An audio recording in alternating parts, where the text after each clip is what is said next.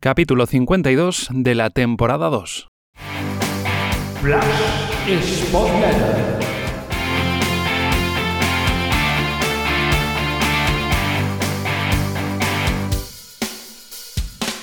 Hola, ¿qué tal Spotletters? Bienvenidos a una nueva entrega, la posterior al empate 1-1 del Sporting en el campo del Alcorcón y comenzamos eh, comentando algo sobre el once titular.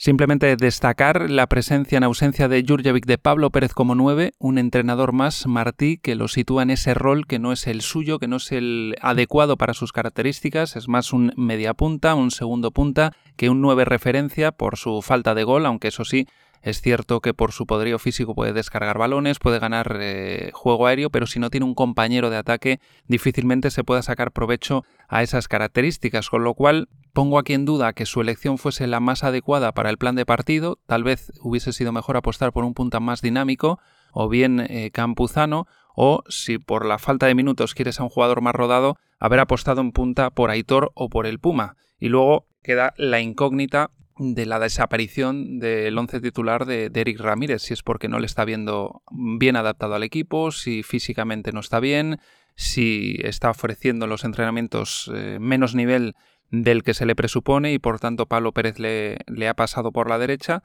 pero sí que sorprende que en ausencia de Yuca el fichaje de invierno no sea titular. Sigue el lastre defensivo para el Sporting, un partido más en el que encaja goles, son muy pocas puertas a cero esta temporada y además un encuentro más en el que comienza perdiendo. Son 21 jornadas de 35 las que ha comenzado por debajo en el marcador y solo 3 de esas 21 las consiguió luego ganar y por tanto remontar el encuentro y cambiar la derrota inicial por una victoria final. En esta ocasión se eh, pone además en el debe el hecho de que el gol se encaja en el minuto 1 ante el colista y con fallos en cadena en una jugada en la que se facilita al Alcorcón anotar ese tanto. La jugada empieza en el minuto y seis segundos de partido con un saque de puerta del portero. El Puma se equivoca yendo al centro a disputar el balón aéreo, pierde ese duelo, deja toda la banda para que Craves tenga un 2 contra 1, con lo cual justo ahí cae el balón, le hacen un 2 contra 1 al lateral, eso hace que el ucraniano dude si irse con uno o con el otro y acaba dejando centrar con facilidad y ese centro lo acaba rematando Zarfino, que es el que había ganado el duelo aéreo al Puma en el círculo central y que inicia un eh, desmarque en vertical hasta el centro del área. Pedro, que es el que se tiene que encargar de marcarlo, le pierde la vista y no lo sigue.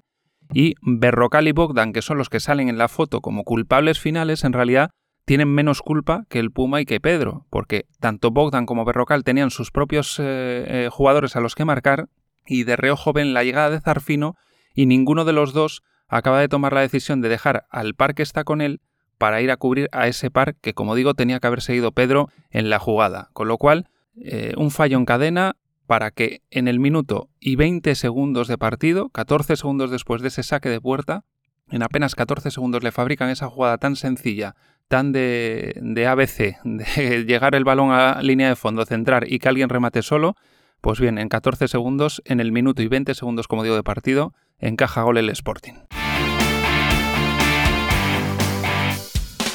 En el primer tiempo del encuentro, el Sporting tuvo muy poca fluidez en la circulación de balón, muy poco dinamismo en la gente de arriba y aún así tuvo más ocasiones que en el segundo tiempo. Tuvo dos disparos flojos del Puma, un tiro fuera de Gaspar y una subida de Bogdan por la derecha cuyo centro no encontró rematador. Y es que el Sporting sigue cargando poco el área en general cuando llega a posiciones de centro y esto hace que aparte de que los centros no suelen ser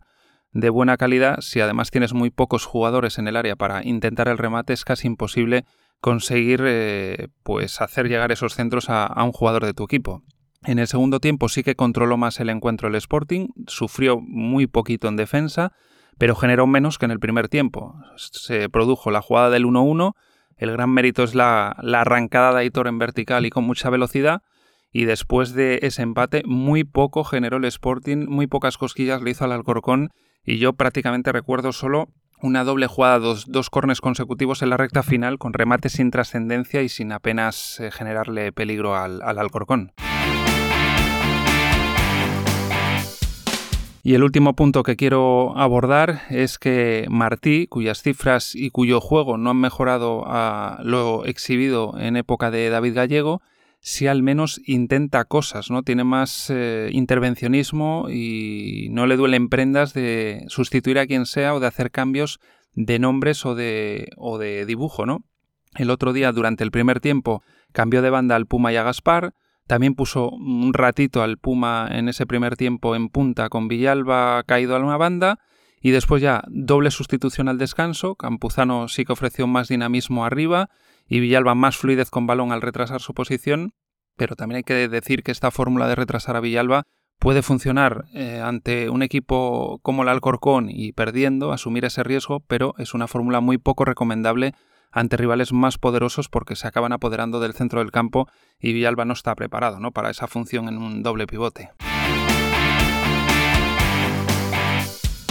Hasta aquí estos breves apuntes sobre lo sucedido en ese Alcorcón 1 Sporting 1. Volveremos en próximas entregas. Ya sabes las vías de contacto, las de siempre, el correo spotletra.gmail.com, canales de Telegram o de iVoox. Gracias por estar ahí, nos escuchamos en la próxima. is Spotlight.